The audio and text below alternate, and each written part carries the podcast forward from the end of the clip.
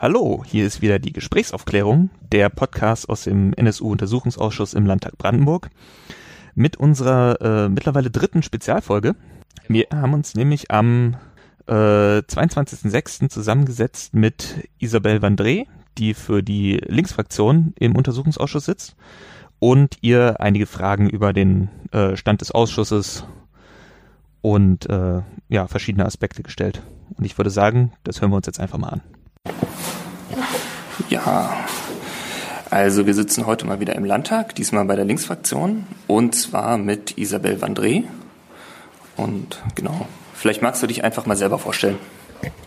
Ja, ähm, mein Name ist Isabel van Dree. Ich bin ähm, stellvertretendes Mitglied im NSU-Untersuchungsausschuss für die Linksfraktion, muss aber dazu sagen, dass wir als drei Abgeordnete, die für den Ausschuss zuständig sind, uns die Arbeit sehr gut aufgeteilt haben und da zusammenarbeiten seit Beginn des Ausschusses und ich also dementsprechend bei allen bisherigen Vernehmungen auch dabei gewesen bin. Wo würdest du sagen, steht jetzt so der Ausschuss im Groben, also für diejenigen, die jetzt noch nicht so die ganze Zeit live dabei sind und was sind da so jetzt die nächsten Punkte, die wir da so? Wir haben eigentlich gerade im Ausschuss den Höhepunkt erreicht, würde ich mal sagen. Also wir haben ähm, jetzt in der vergangenen Woche Carsten Schipanski, den ehemaligen V-Mann mit dem Decknamen Piatto vernommen. Wir haben mit Uwe Menzel einen der Neonazi-Größen, der bis heute aktiv ist, vernommen und sind da also mitten in der Beweisaufnahme und haben jetzt noch bis zur Landtagswahl 2019 Zeit, um ähm, die restlichen verbleibenden Fragen zu klären. Ähm, es gibt noch einen gesamten Komplex, der bisher unbehandelt ist. Wir haben immer noch einen, wir haben noch nicht darüber gesprochen, zum Beispiel über äh, Toni Stadler, der V-Mann auch gewesen ist, um den es auch einige Skandale gibt, was Enttarnung und so weiter anbelangt. Und dann brauchen wir natürlich auch noch Zeit, die aus den Vernehmungen gezogenen Erkenntnisse mit unseren Unterlagen abzugleichen, zusammenzuführen und einen, ähm, einen Abschlussbericht zu verfassen, der das Puzzleteil Brandenburgs in Bezug auf die NSU-Aufklärung, insbesondere das Unterstützungsumfeld, hinzufügt. Ja, jetzt so gerade nach den letzten Sitzungen, wo eben wir einige Zeugen aus der Nazi-Szene hatten, würde mich mal interessieren, wie ihr inzwischen die Bezüge seht zwischen dem NSU-Kerntrio und gerade Brandenburg. Also was wir herausgearbeitet haben bisher ist, dass ähm, Carsten Schipanski der Türöffner oder der Aufhänger gewesen ist, quasi um den Untersuchungsausschuss einzusetzen, weil er auch die wesentlichen Informationen über die, das, den Verbleib des Trios ja 1998 beigesteuert hat und auch seinem V-Mann-Führer äh, weitergegeben hat. Aber was wir dabei festgestellt haben, ist, dass die ähm, existierenden Kontakte zwischen Chemnitz und insbesondere Potsdam, die ja auch von diversen Recherchekollektiven auch in der Vergangenheit immer wieder aufgezeigt wurden, dass diese Verbindungen noch stärker sind als ursprünglich angenommen. Und wir ähm, ganz klar sehen, dass Carsten Schipanski die Infos weitergegeben hat, sicherlich auch eine wichtige Rolle gespielt hat dabei und natürlich auch die V-Mann-Führung dieser Person ähm, kritisch zu beleuchten und zu bewerten ist und gänzlich auch dann die V-Mann-Führung in Frage zu stellen ist. Aber es gab neben Carsten Schipanski auch noch viele, viele weitere Personen, die unmittelbar an der Szene dran gewesen sind in Chemnitz, die das NSU-Trio im Januar 1998 versteckt hat. Ja, wen, vielleicht, wen würdest du da konkret als Person nehmen? Eine der wesentlichen Personen ist äh, Uwe Menzel, der bis heute ähm, Neonazi-Musik macht und damit natürlich auch zur Verbreitung von nationalsozialistischem Gedankengut und Rassismus beiträgt im negativen Sinne. Und ähm, Uwe Menzel hat, wie wir rausgearbeitet haben oder auch anhand von Recherche gesehen haben, schon in den 90ern seine Verbindungen aufgebaut nach Chemnitz. Er war regelmäßig vor Ort und ähm, am deutlichsten wird das Ganze daran, dass äh, das NSU-Trio untergekommen ist äh, im Januar 98, als Thomas Starke auf der Suche war nach einer Unterbringung für die drei, ähm, konnte er sie nicht beherbergen und ist dann ähm, auf Thomas Rote zum Beispiel unmittelbar zugegangen. Und Thomas Rote hat auch vor dem Oberlandesgericht in München eingeräumt, dass er dann die drei versteckt hat in der sogenannten C85 unter Rückbezug auf Combat 18, deswegen das C und die 85 steht für die Hausnummer, in der sie gewohnt haben, nämlich in der Friedrich-Viertel-Straße 85, die dafür bekannt gewesen ist, dass dort mehrere Neonazi-WGs oder Wohngemeinschaften ähm, waren.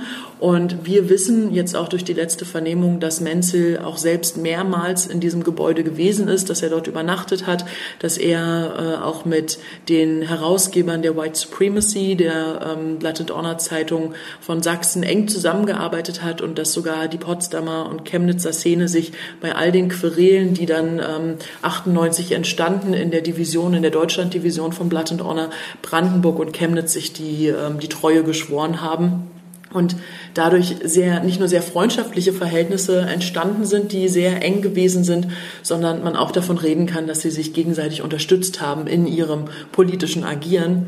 Und deswegen, auch wenn Menzel es bestritten hat, eigentlich davon auszugehen ist, dass wenn sein bester Freund Jan Werner die drei versteckt hat, worüber Carsten Schipanski ja berichtet hat und sie unterstützt hat und auch davon berichtet hat, dass sie auf der Suche nach Waffen sind, dann ist es zu bezweifeln, dass Uwe Menzel da davon nichts gewusst hat.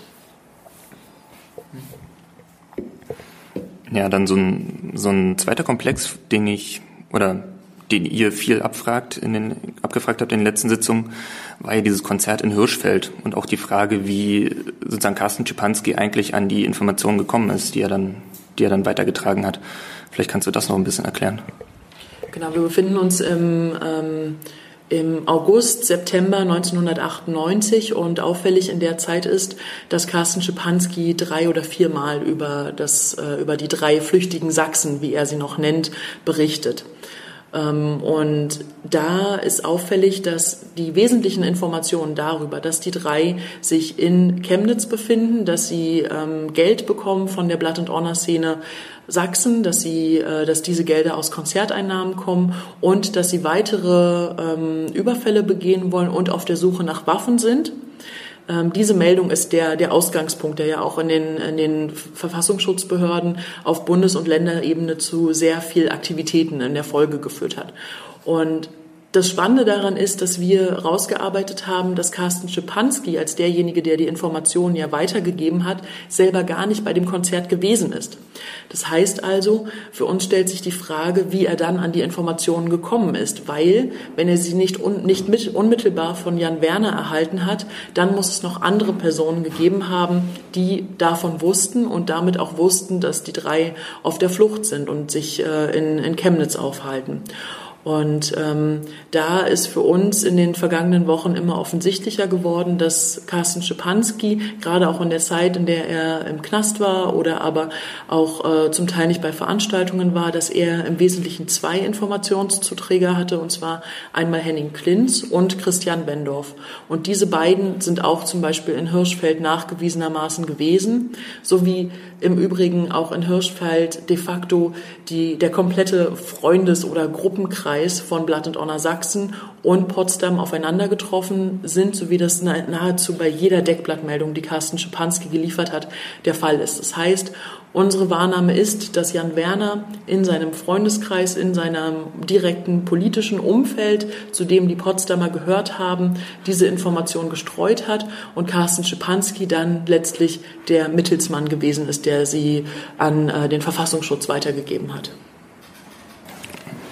Also wenn ich euch noch richtig verstehe, ist sozusagen zwischen äh, Carsten Schipanski und dem nächsten Umfeld vom Trio eigentlich noch sozusagen eine, eine Ebene dazwischen die sozusagen das äh, vor allen Dingen Potsdamer Blatt und Honor Umfeld darstellt. Genau, also äh, der, der Punkt ist, dass die Trio-These des General, der Generalbundesanwaltschaft sich ja gerade vollkommen, vollkommen überholt wird von der Nebenklage und deren Ausarbeitung, wie sie auch in den Plädoyers jetzt äh, vor dem Oberlandesgericht gelaufen sind und aber auch äh, sie widerstrebt jeglichen Erkenntnissen, die wir in den Untersuchungsausschüssen des, der, äh, des Bundes und der Länder bisher befördert haben. Es ist vollkommen klar, dass das Trio das Vermeintliche nicht alleine agieren konnte, weil sie ansonsten überhaupt nicht die Möglichkeit gehabt hätten, Möglichkeiten, in so vielen unterschiedlichen Orten zu agieren, zu verschwinden und auch äh, sich de facto die Mordopfer zu suchen. Und ähm, wenn man das als Grundprämisse annimmt, dann stellt sich natürlich die Frage, wie weit ist dieses Unterstützungsfeld gewesen? Was war alles notwendig, um zu deckeln? Weil ähm, wir wissen auch, dass zum Beispiel die Chemnitzer gesagt haben, Henrik Lasch hat es auch vor dem OLG gesagt, es gab eigentlich kein Untertauchen. Die drei waren de facto in der Szene waren sie da, die waren integriert. Die haben weiter mitgearbeitet an der Erstellung der, des White Supremacy, ähm, wie Rote, glaube ich, zugegeben hat und so weiter und so fort. Und ähm, wenn man davon ausgeht, dann stellt sich die Frage, welche Rolle hat Brandenburg dabei gespielt? Und eben durch dieses Näheverhältnis kann man sagen, dass sie da sehr dicht zusammen waren. Ich würde aber nicht sagen, dass Carsten Schipanski eine, einen Schritt weiter weg gewesen ist, sondern er hat ja genau aus diesem Umfeld berichtet. Das heißt also, er hat auch das Vertrauen der Person genossen und hat ja, war auch selber bei Blood and Honor Treffen mit dabei. Das konnte er mir selber auch nicht beantworten, wie das eigentlich dazu kommt, dass jemand als nicht Blood and Honor Mitglied trotzdem bei so wesentlichen Veranstaltungen wie dem Deutschlandtreffen äh, anwesend war und wie er auch die ganze Vorbereitung zum Deutschlandtreffen mitbekommen hat und darüber berichten konnte. Also ähm, Carsten Schipanski war de facto Teil dieser Szene, aber ähm, das Unterstützungsnetzwerk, was bis nach Brandenburg reicht, ist eben viel größer und kann sich nicht auf Carsten Schipanski reduzieren lassen. Ähm, wie würdest du dann vielleicht nochmal Carsten Schipanskis Rolle da äh, beschreiben? Also ist er eher jemand, der, der äh, sozusagen hauptsächlich Informationen abgeschöpft hat oder ist er jemand, der auch sozusagen als, als Anstifter fungiert hat?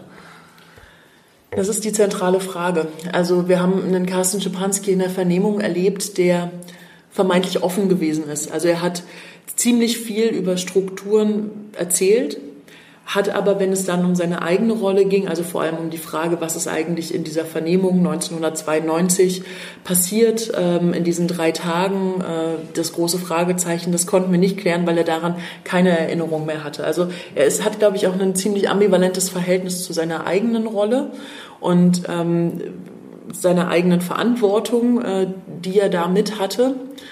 Ähm, und ich ich weiß nicht, ob man das so zuspitzen kann, ob die Frage, hat er nur Informationen zugetragen oder hat er mitgemacht? Ich meine, er ist ein bekennender, nichtsdestotrotz Neonazi gewesen, der wegen versuchtem Mord im Knast saß, zu Recht. Ähm, er ist jemand, der dazu beigetragen hat, dass sich äh, Combat 18 in Deutschland verbreiten konnte und das schon zu Beginn der, neun, der 90er Jahre. Er hat natürlich auch dazu beigetragen, dass Strukturen aufgebaut wurden, siehe NPD und äh, deren, was war ja, Kampagnen, Landeskampagnenleiter oder sowas. Ähm, und daran sieht er, sieht man, dass, dass er schon eine sehr zentrale Rolle mit hatte und natürlich auch dazu beigetragen hat, sowie äh, natürlich auch Tino Brandt in, äh, in Thüringen. Auch der ist jemand gewesen, der durch seine Tätigkeit als V-Mann auch die Möglichkeit hatte, Strukturen mit aufzubauen und gleichzeitig auch Informationen zu liefern. Also das ist, glaube ich, eine Bedienung von beidem. Und ähm, wie sieht es aus mit der, also wir haben ja von Gordian Meyer Plath oder sowas gehört, dass er der aus, dass er innerlich im Prinzip ausgestiegen sei und dass äh, das eigentlich normalerweise ja doch die äh, die Auswertung, die Beschaffung führen sollte. Und ähm, wie, wie war so dein Eindruck? Weil für mich ergab sich das jetzt nicht, ob der Mensch sehr eng geführt wurde oder also nach seiner Vernehmung hörte sich das eher so an, als ob er sich da alles weitestgehend frei agiert hat wie ein Mitarbeiter des, des Bundesamtes, also so nach äh, des, des Landesamtes oder so, also als äh, Spion sozusagen in der Szene unterwegs war. Und inwieweit habt ihr da irgendwie durch eure ähm, durch Akten oder sonst irgendwas den Eindruck, wer da wen, wer da wie frei agiert hat oder wer wen geführt hat? Der Abteilung 5, weil wir haben ja kein Landesamt. Ähm, also sehr bezeichnend war, dass Carsten Schipanski in seiner Vernehmung davon gesprochen hat, immer von einem kollektiven Wir, welches den V-Mann-Führer mit eingeschlossen hat. Wir haben uns überlegt, was wir dann machen. Wir haben agiert. Und er hat selber auch äh, in der Vernehmung auf Nachfrage gesagt, dass er das als seine Arbeit betrachtete.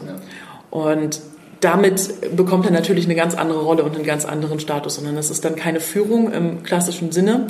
Und vor allem, wenn man sich überlegt, dass er auch sechs Jahre lang geführt wurde, in Anführungsstrichen, stellt sich natürlich die Frage, nach so einer langen Zeit, was da, welche Distanz dann überhaupt noch existieren kann zwischen V-Mann-Führer und äh, V-Mann zum einen und zum anderen machte ähm, sein V-Mann-Führer Borchert auch nicht gerade den Eindruck auf mich, dass er derjenige sein könnte, der da Schepanski wirklich geführt hat und strikt gesagt hat, wo Grenzen liegen und was nicht. Ähm, ein wichtiger Aspekt, den wir auch rausgearbeitet haben, ist die ganze Frage darum, wie konnte es eigentlich passieren, dass Schipanski so massiv Vergünstigungen bekommen hat und wie, warum ist er früher aus dem Knast rausgekommen. Und da lässt sich eindeutig zeigen, dass nicht wie zunächst erwartet die äh, betreffende Richterin diejenige ist, an der, bei der die Fehler passiert sind, sondern dass das vorgeschalten war, eben weil Verfassungsschutz und JVA so eng zusammengearbeitet haben. Es gab, war die Rede davon, dass die JVA davon informiert wurde, dass ein V-Mann zu ihnen kommt, noch bevor Schipanski überhaupt eingeliefert wurde. Ähm, daran sieht man, dass genau in dieser Zusammenarbeit von Justizvollzugsanstalt und Verfassungsschutz die Wege dafür bereitet wurden, dass Schipanski die Vergünstigung bekommen hat, dass er früher rausgekommen ist, dass eine falsche Sozialprognose erstellt wurde, dass sein Praktikum im Limbach-Oberfrohna, was ein Reinsteuern in Nazi-Szene gewesen ist, direkt zu Probst, ähm, eben passieren konnte, weil äh, die JVA da mitgemacht hat und nicht kritisch nachgefragt hat war das mit dem Geschäft, dem Ladengeschäft, was am Schluss mit ihm aufgemacht wurde. Da bin ich mir jetzt gerade nicht so sicher, ob das eine Frage von einem Abgeordneten war äh, als äh, berufliche Karriere nach dem Ausstieg. Das wäre ja auch noch so ein Widerspruch. Das war nicht irgendwie geplant gewesen als, äh, als nach Abschluss sozusagen. Es gab, wir haben mehrmals nachgefragt, ob es sowas gab wie ein Ausstiegsszenario für Carsten Schipanski oder ein Angebot, das ihm unterbreitet wurde, um dann auch ähm, die Lösung der Szene zu ermöglichen. Und das wurde aber nie mit ihm besprochen, sondern das war dann so ein, naja, dann bist du jetzt raus. Auch irgendwie im Juli, äh, Juni, Juli 2000, als er dann abgeschalten wurde, war das eher so ein vorvollendete Tatsachen setzen, als tatsächlich zu gucken, wie, wie wird das jetzt realisiert. Und das Ladengeschäft war de facto dazu da, um seine Tätigkeit fortzuführen in dem Moment, in dem er aus dem Knast gekommen ist. Und er ja dann die Möglichkeit hatte, noch viel, viel mehr Informationen zu beschaffen. Ähm, du hast vorhin gesagt, dass Czepanski selber ein ziemlich ambivalentes Verhältnis zu seiner oder einen ambivalenten Blick auf seine Rolle damals hat. Ähm, wir haben jetzt von, ich glaube, Gordian Meyer-Plath hat sozusagen davon gesprochen, dass Czepanski innerlich ja schon lange ausgestiegen sei und äh, sozusagen nur so lange in der Szene irgendwie weiter agiert habe, um sozusagen damit der Szene zu schaden. Ähm, inwieweit ist das für euch glaubhaft oder wie kann man, kann man das irgendwie einschätzen aus den verschiedenen Vernehmungen mit dem, was euch vielleicht noch vorliegt? Also wir haben un unterschiedliche, unterschiedliche Aussagen bezüglich der Phase, in der er ähm, sich selbst den Verfassungsschutz angedient hat. Da gibt es die Aussagen, ähm, dass er einem Häufchen Elend geglichen habe in einer Situation, in, dem, in der er realisiert hat, wie weit er das quasi auf die Spitze getrieben hat und wie viel er auch in Kauf genommen hat, bis hin zu ähm, dazu, dass er es in Kauf genommen hat, auch jemanden zu töten. Ähm, oder dabei zu sein und anzustacheln, dass jemand zum Tode kommt. Ähm, und in der Situation stellt sich die Frage, war das tatsächlich ein verdammt, ich möchte da raus? Und der Verfassungsschutz hat ihn da stärker reingesteuert und hat gesagt, du bleibst jetzt da drin und du berichtest uns. Oder aber es war gar nicht so der Beweggrund und er hat trotzdem einfach weiter agiert und hat sich nur überlegt, also kaltblütig quasi, wie er jetzt die Situation in seiner oder wie er seine Situation verbessern kann. Ich glaube, dass es darauf keine richtige Antwort gibt, weil ich glaube, dass auch Psyche von Menschen so nicht gestrickt ist, sondern dass es immer ganz unterschiedliche Tendenzen und Beweggründe sind. Dafür, dass er sich innerlich aber nicht gelöst hat, spricht auf jeden Fall, dass er seine Briefe an den V-Mann-Führer selbst unterschrieben hat mit 88 Grüße und sonstigem, also mit einer klaren ähm, Bezugnahme auf Neonazi-Symbolik und Neonazi-Codes. Und wenn er sich denn dann gelöst hätte, warum hätte er das dann verwenden sollen? Deswegen erscheint es für mich nicht glaubhaft, dass jemand, vor allem der so ein überzeugter Nationalsozialist gewesen ist, Neonazi gewesen ist, sich innerhalb kürzester Zeit von der Szene löst. So, von dem, was ihr, was ihr äh, bis jetzt im Ausschuss gehört habt, wie stellt sich denn für euch eigentlich der Zustand des Verfassungsschutzes, äh, sagen wir so, Ende der 90er, Anfang der 2000er dar? Kann man ziemlich desaströs. Also wir haben die Situation, dass ähm, diese Abteilung 5, die dann zum Beginn der 90er Jahre neu gegründet wurde und aufgebaut wurde, dass die sich in der Verantwortung befand, klar in Brandenburg äh, nicht geheimdienstliche Mittel der Stasi-Zeit oder aber gleiche Personen zu beschäftigen. Und dann passierte Folgendes. Äh, Brandenburg hat insbesondere Unterstützung aus Nordrhein-Westfalen erhalten. Das heißt, ein Großteil der Mitarbeiterinnen oder der Mitarbeiter, die dann in die Abteilung 5 gekommen sind, sind hergekommen, haben äh, angefangen, das aufzubauen und hatten, ich habe das die ganze Zeit das Gefühl, dass sie so eine Art Beweisdruck hatten. Sie mussten sich beweisen als große Behörde, als wichtige Behörde, die wichtige Menschen führt. Also eine wichtige menschliche, genau, eine eigene Legitimität. Und dabei ähm, sind sie dann auf Carsten Schepanski gestoßen und haben ihn zu ihrem Grundzeugen, ihrem Lieblings, ähm, Lieblings-V-Mann gemacht, der viele Informationen zugetragen hat, klar, und für sie einen Quantensprung dargestellt hat in Bezug auf ähm, Erkenntnisse, die nicht vorhanden gewesen sind. Und ähm, das Fragwürdige daran ist aber, was das alles legitimiert hat. Das hat es legitimiert, dass es Absprachen mit der Staatsanwaltschaft, mit der JVA gab, dass ein wegen versuchten Mordes verurteilter äh, Krimineller geführt wird, dass er finanzielle Mittel unterhält, dass er Informationen erhält, dass er sich so schon selbst als Mitarbeiter des VS sieht und, die Szene das, stärkt. Die Szene stärkt. Das sind alles Dinge, über die hinweggesehen wurden, die aber nicht einfach so zur Seite wischbar sind, weil der Verfassungsschutz ähm, nur weil er die Möglichkeit hat, an Informationen zu gelangen, so wie die Polizei es nicht hat, hat er noch lange kein Recht, so massiv äh, mit, mit Freiheitsrechten und mit Grundrechten umzugehen und sie, diese einzuschränken. Sondern daraus muss eigentlich ein, ein wenn dann, ein, ähm, ein, ein Umgang entstehen, ein verantwortungsvoller Umgang entstehen. Und das hat der Verfassungsschutz meiner Auffassung nach nicht an den Tag gelegt. Und ähm, was die Ergiebigkeit irgendwie so der Quelle angeht, also es wurde ja häufig immer die Top-Quelle äh, genannt und das wurde ja immer wieder herausgestellt, auch bei der PKK damals und, und, und auch irgendwie überhaupt äh, in den anderen Ausschüssen, wenn irgendwie Brandenburger Kontext da kam. Da gab es ja von dem Herrn Lieber, der da kurzfristig den äh, Schutz geführt hat, ähm, eine andere Aussage. Also der hat ja das erstmal in Zweifel gezogen, sich selbst dabei aber ein bisschen rausgezogen, weil er gesagt hat, dass er nicht der Mann vom Fach ist. Wie, wie ergibt sich denn das für euch? Also wenn ihr jetzt irgendwie mit, auch mit Recherchen und mit, mit dem Output aus dem Verfassungsschutz da irgendwie umseht, würdet ihr sagen, ist das eine groß, also deckt sich das schon, dass das eine super Top-Quelle irgendwie war oder wären diese Erkenntnisse möglicherweise eben auch ohne V-Personen-Einsatz durch äh, Verfolgung öffentlich verfügbarer Informationen oder so weiter vielleicht erlangbar gewesen, ohne damit eben so eine Anstifterposition so zu, zu schaffen, wie sie da ja irgendwie geschafft wurde? Also A finde ich, der Zweck heiligt nicht die Mittel. Ja.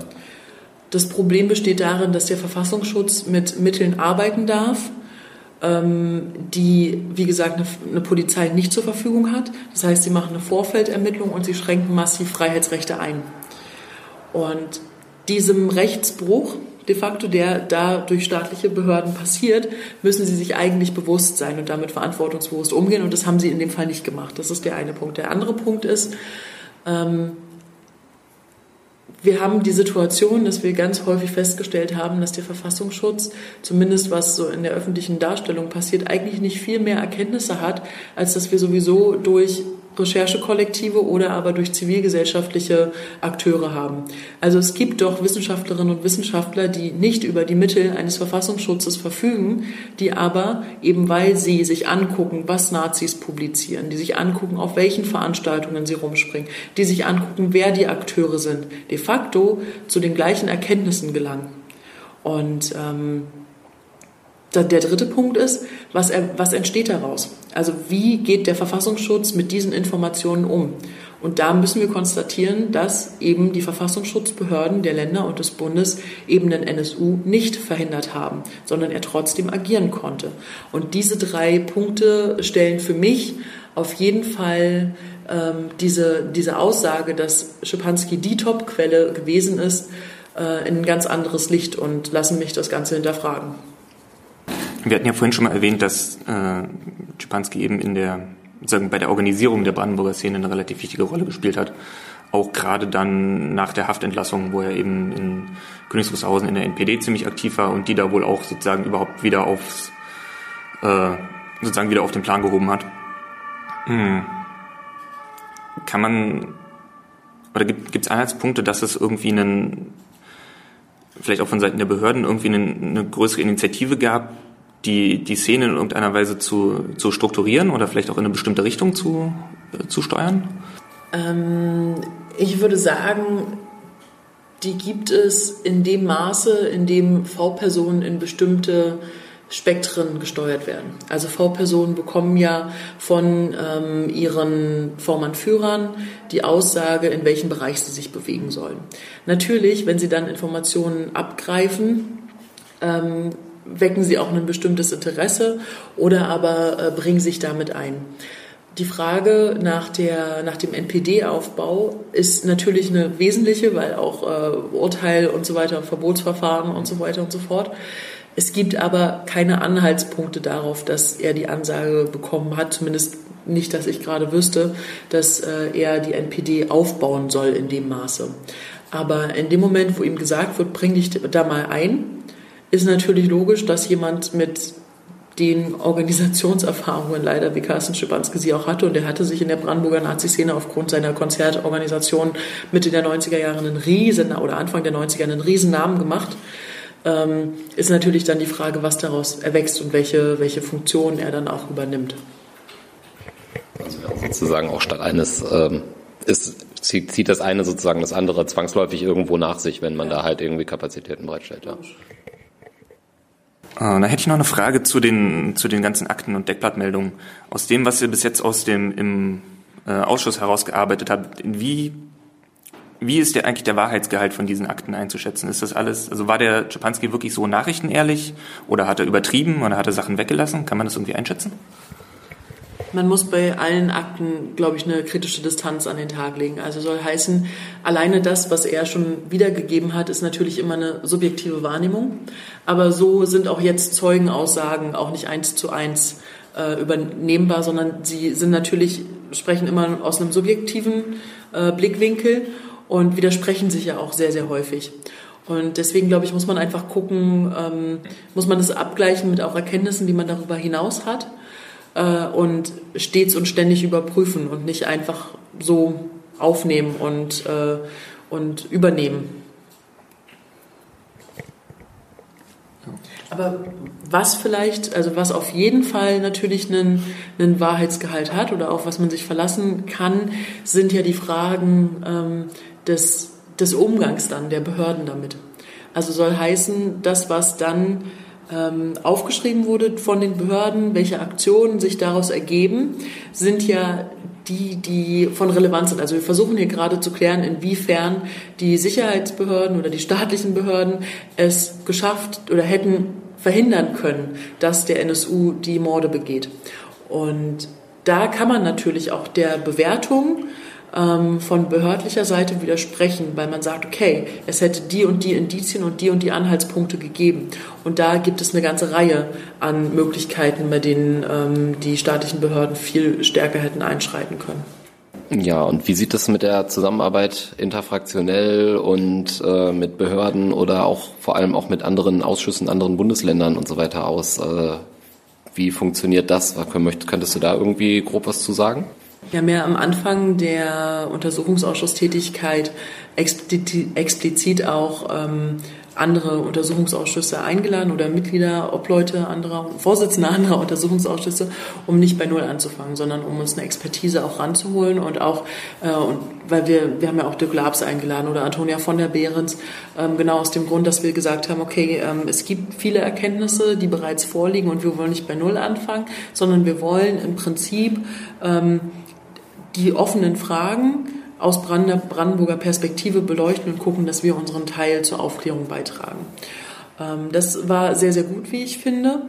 Natürlich ist, wenn man, wenn man dann den eigenen, die eigenen Aktenkonvolute dann auf dem Tisch hat oder im Computer ist man dann irgendwie dabei, sich da durchzuforsten und der Kontakt mit den anderen Untersuchungsausschüssen in der Form nimmt dann erstmal ab, wenn man sich erstmal auch selber orientieren muss und gucken muss, wen legt man jetzt vor, äh, wie vernimmt man, wie macht man das, welche Strategie legt man an den Tag.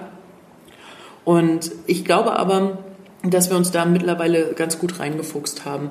Also ja, es gab ziemlich viele Auseinandersetzungen auch um die Frage, wie öffentlich vernehmen wir das oder wie sieht das mit den Aktenzulieferungen aus, welches Verhältnis gibt es da gerade zum Innenministerium, mauert das Innenministerium, wo kommen wir weiter und so weiter und so fort. Da gibt es ja so einige Skandale, die in den letzten Monaten äh, immer wieder offenkundig äh, auch in der Presse nachzuvollziehen waren. Und ich muss sagen, dass ich aber, auch wenn wir die Auseinandersetzung vielleicht nicht so groß in den öffentlichen Sitzungen haben, wir haben sie trotzdem intern und versuchen da als Ausschussmitglieder, nein, nicht, wir versuchen nicht nur, sondern ich nehme das so wahr, dass wir da auch als Ausschussmitglieder sehr präsent und sehr stark gegenüber den staatlichen Behörden auftreten und sagen, ey, wir sind die Legislative, wir sind diejenigen, die hier zum Ausschuss, im Ausschuss das Ziel haben, zu gucken, was ihr ähm, für Verfehlungen eventuell begangen habt. Und das ist unser Recht als Legislative. Ihr seid die Exekutive und müsst uns genau die Informationen dazu zuliefern. Was die ähm, interfraktionelle Zusammenarbeit anbelangt, da nehme ich wahr, dass einfach aufgrund der Fülle der Themen sich da auch die Interessen sehr unterschiedlich gestalten gerade. Also jede Fraktion hat so unterschiedliche Schwerpunkte und man merkt auch innerhalb der Vernehmung, dass genau diese Schwerpunkte immer wieder versucht werden anzutippen und ähm, und äh, auch da Erkenntnisse im eigenen Sinne zu generieren. Das führt natürlich dazu, dass man sich manchmal nicht so einig darin ist, was jetzt als nächste konkrete Schritte da sind, aber ähm, ich habe das Gefühl, dass wir da durchaus in der Lage sind, miteinander drüber zu streiten, zu diskutieren und den ähm, jeweiligen Bedürfnissen nach äh, einer Themensetzung oder aber bestimmten Komplexen auch nachkommen. Als wir im März mit Ursula Nonnenmacher gesprochen haben, hat sie gesagt, dass gerade vom Brandenburger LKA irgendwie noch einiges an Aktenlieferungen aussteht. Ähm, ist das inzwischen gekommen oder fehlen da immer noch größere Sachen? Die Frage, die sich natürlich immer stellt, ist, ob wir alle Akten haben, die wir haben wollen. Weil das können wir als Untersuchungsausschuss niemals feststellen oder fest, davon können wir niemals fest ausgehen. Insbesondere auch bei den nicht digitalisierten, nicht einfach durchsuchbaren Akten ist die Frage, wo sich nicht doch noch irgendein Giftschrank befindet, in dem vielleicht doch noch heikle Aussagen oder heikle Dokumente zu finden wären. Da hat Dirk Labsmann die Auffassung vertreten, eigentlich müsste, müssten die Rechte des Parlaments dahingehend ausgeweitet werden, dass sie wie in den USA die Möglichkeit erhalten, äh, einfach auch äh, exekutive Behörden, in exekutive Behörden zu gehen und dann selber quasi Akten ähm, zu, zu, verlangen und sie dann auch äh, übergeben zu bekommen oder aber selber zu gucken. Es gab ja auch mal den Skandal oder die Frage, inwiefern ähm, es einen Durchsuchungsbefehl bei dem Brandenburger Innenministerium geben sollte, nachdem die Akten nicht zugeliefert wurden. Also das ist die Frage, wie kann man da tatsächlich zu den zu allen Akten kommen? Gibt es den Punkt überhaupt? Und wir haben uns als Ausschuss dazu entschieden, dass wir einen ähm, Ermittler einsetzen, der die Möglichkeit erhält, ähm, in Innenministerium nach komplexen oder nach bestimmten Komplexen, zu denen wir ihm quasi den, äh, den, den Schwerpunkt, die Schwerpunktsetzung übermitteln, selber zu gucken und ähm, rauszusuchen und für uns vorzuscreenen, welche Akten da besonders äh, von Relevanz sind. Und da haben wir den Auftrag nochmal ver verlängert Klar stoßen wir immer wieder auf Akten, die wir auch beizuziehen haben, die wir, die für uns wichtig sind, weil einfach die Informations, das Informationsaufkommen einfach so riesig ist. Und natürlich auch nicht nur Akten gelagert werden, irgendwie in Bezug auf, was hat Vormann XY gesagt, sondern auch zu komplexen geordnet sind und so weiter und so fort. Das ist ja auch nochmal eine innerbehördliche Frage der Organisationsstruktur. Wie optimistisch bist du, dass der Ausschuss am Ende ähm, alle offenen Stränge und Widersprüche, die sich jetzt auch so ergeben haben, aufzuklären in der Lage ist und welche Themenfelder denkst du, werden jetzt so im nächsten Jahr noch drankommen? Vielleicht kannst du da uns einen kleinen Ausblick geben. Das Problem ist, dass wir nicht mehr so viel Zeit haben. Also wir haben äh, jetzt einen Großteil der Zeit auch äh, in Bezug auf Carsten Schipanski mit dem ganzen Bereich Justiz verbracht, was auch total wichtig war, weil es eine der wesentlichen Fragen gewesen ist, wie eigentlich ja nicht nur Exekutive sich verselbstständigt hat, eine Vormanführung an den Tag gelegt hat, die kritisierbar ist, sondern wie sie auch das im Umgang mit der Justiz de facto geschafft haben, ähm, Carsten Schipanski so präsent zu führen und ähm, ihm Vergünstigungen zukommen zu lassen. Ähm, da sind nichtsdestotrotz immer noch einige Fragen offen. äh, beziehungsweise auch Widersprüche, die wir noch aufweisen müssen. Also zum Beispiel mit der JVA-Leitung, da gab es sehr unterschiedliche Aussagen und da werden wir nochmal Leute vorladen. Ähm, es gibt immer noch, für mich zumindest, äh, ist noch eine der Frage, die der Spiegelung der Verbindung von Sachsen und, äh, und Brandenburg. Das heißt also, man müsste gucken, inwiefern man noch in Sachsen vielleicht rankommt, um zu gucken, ob äh, sie das genauso auch spiegeln können, was das Verhältnis zu Potsdam anbelangt.